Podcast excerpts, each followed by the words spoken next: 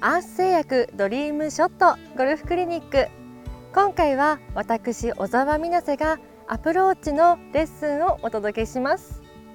スコアをまとめるにはアプローチがとても大切です。ただグリーン周りにはいろんな罠が潜んでいますし18ホールをラウンドしても1回として同じ条件はないほどアプローチには多彩な技術が求められます。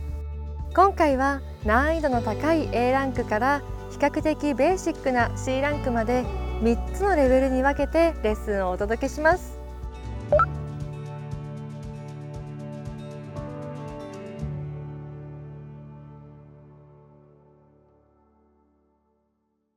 今回は難易度ランク A の距離のあるバンカーショットです、えー、距離はバンカーこちらから35ヤードほどありますが、えー、ここの距離感の出し方ですね。アプローチと同じようにバックスイングは少し大きめに取っていきます。そして砂の量をたくさん取ってしまうと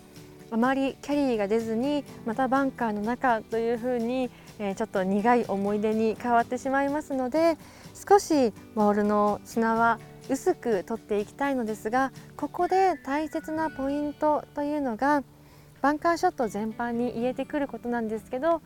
開いたフェースはそのまま打った後も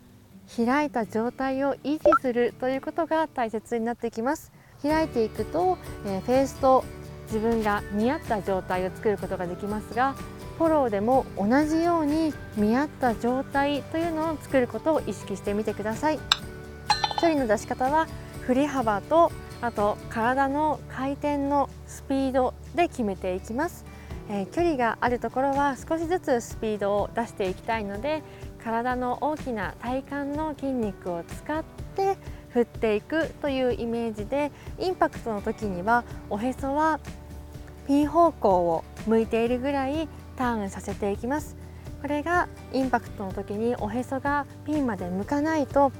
手の方が先行してきますからフェースがローテーションが入ってしまってなかなかバンカーから脱出できないということになってきますのでなるべく、えー、フェースの向きはキープをした状態でお腹のスピード感で振っていきたいと思います。アドレスですがフェースを開いていきますが開いた時にこのスコアラインの1本目2本目の部分がピンを刺すように開いて構えます。その状態にするとグリップエンドかなり右側に来ると思うんですけどこのグリップエンドがおへそに来るように構えていきます。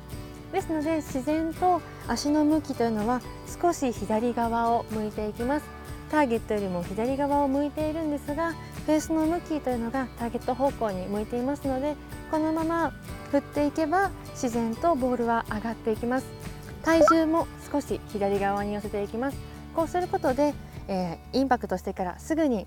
パッと起き上がってしまったりフェース面がパッと返りやすいっていうのを防いでいきます。左側に置くことによってボールの先の砂まで一緒に取っていくイメージで打っていきます。